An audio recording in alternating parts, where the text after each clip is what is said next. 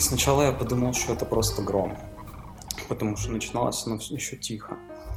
Мы ждем что-то пару минут, и я понимаю, что гром так не звучит. Ну, типа, оно а, хуярит и хуярит, и не останавливается такой именно очередью затяжной.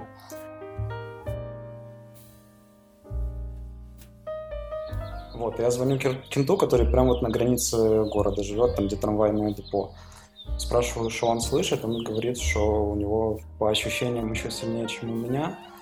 А, мне запомнилось, что я у него спрашиваю, что это может быть, и он отвечает, это худшее, что может быть.